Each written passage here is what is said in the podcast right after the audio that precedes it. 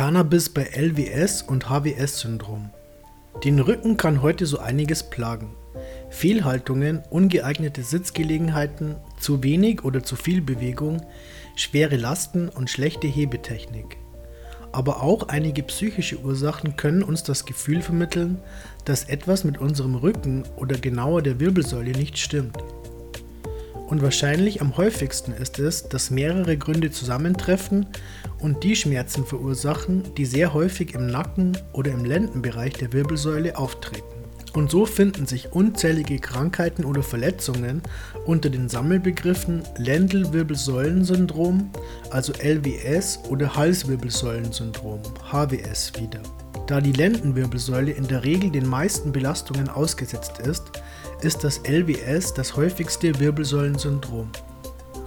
So zahlreich und unterschiedlich die einzelnen Diagnosen sein können, so ähneln sie sich doch stark in den Symptomen und damit vielleicht auch in Teilen ihrer Therapiemöglichkeit. Natürlich sollte ein genauer Blick auf die Ursachen gerichtet und dafür notwendige Untersuchungen durchgeführt werden. Dennoch lohnt sich auch die Überlegung, für die Schmerzbehandlung Cannabis in Erwägung zu ziehen. Volkskrankheit Rückenschmerzen. Rückenschmerzen sind in unseren Breiten längst eine Volkskrankheit und fast jeder hat sie im Verlauf seines Lebens irgendwann einmal, sei es durch Arbeit, Bewegungsmangel oder Fehlhaltungen bedingt. In der Regel werden zu manuellen oder physiotherapeutischen Maßnahmen auch Schmerzmittel kombiniert. Dies ist wichtig, da ein Mensch mit Rückenschmerzen dazu neigt, sich in Schonhaltungen zu begeben, was das Leiden langfristig verschlimmern würde. Herkömmliche Medikamente wie Ibuprofen oder Paracetamol bergen oft das Risiko, Nebenwirkungen hervorzurufen, können Magen oder Gefäße schädigen oder das Herzinfarktrisiko erhöhen. Bei sehr starken Schmerzen oder Unwirksamkeit der Standardmedikamente werden Präparate verabreicht, die neben schweren Nebenwirkungen sogar Sucht auslösen können. Solche Tatsachen vor Augen scheint es beinahe paradox, dass eine seit Jahrhunderten bei vielerlei Schmerzen bewährte Nutzpflanze mit vergleichsweise wenigen und harmlosen Nebenwirkungen nicht wesentlich mehr Verbreitung in der Therapie von Wirbelsäulenleiden findet.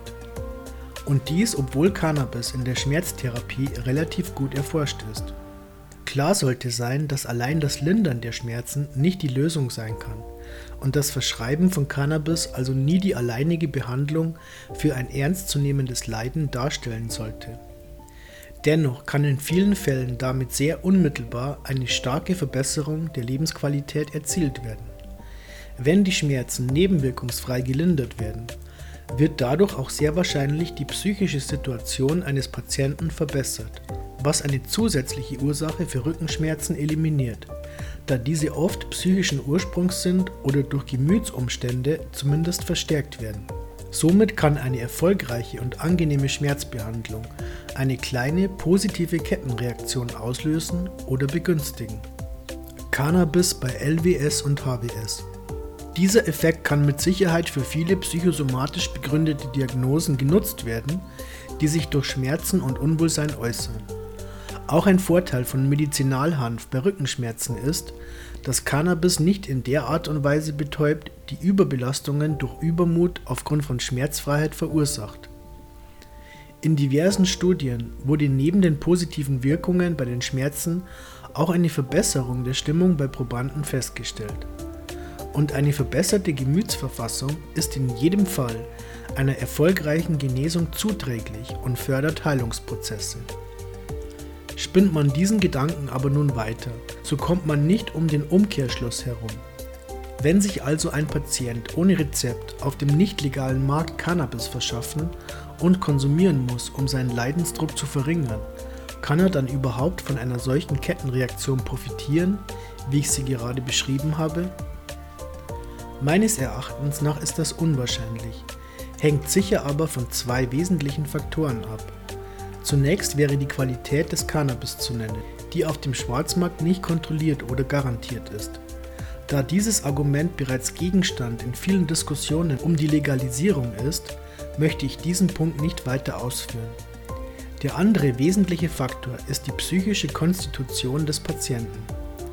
Da jemand, der sich nicht legales Cannabis beschafft oder besitzt, sich der Strafverfolgung ausgesetzt sieht, kann dieser Umstand den positiven Effekt auf die mentale Verfassung schmälern oder zunichte machen, da eine gewisse Angst vor rechtlichen oder sozialen Konsequenzen die Psyche des Patienten beeinträchtigt. Wie stark der Mensch davon affektiert ist, hängt von seinem Rechts- und Gerechtigkeitsempfinden ab und davon, wie kaltschnäuzig der Mensch gegenüber den Exekutivorganen seines Landes eingestellt ist. Um dies so anzunehmen, muss man kein Arzt sein. Wer glaubt schon, dass sich jemand, der Angst hat, bei etwas erwischt zu werden, entspannen kann?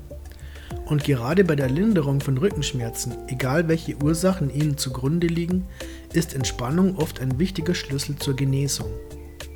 Da sich diese Gedanken aber wohl auch auf viele weitere Krankheitsbilder bzw. ihre möglichen positiven oder negativen Entwicklungen übertragen lassen, findet sich hier durchaus Kritik an den Formulierungen des aktuellen Cannabis als Medizingesetzes, welches verlangt, vor dem Einsatz von medizinischem Cannabis den Rahmen der herkömmlichen Therapieformen auszuschöpfen. Was bedeutet, alle anderen, teilweise weit schädlicheren oder riskanteren Therapieformen auszuprobieren, die in Betracht kommen. An dieser Stelle sollten Anerkennung des Patientenempfindens und Therapiehoheit des Arztes gestärkt werden.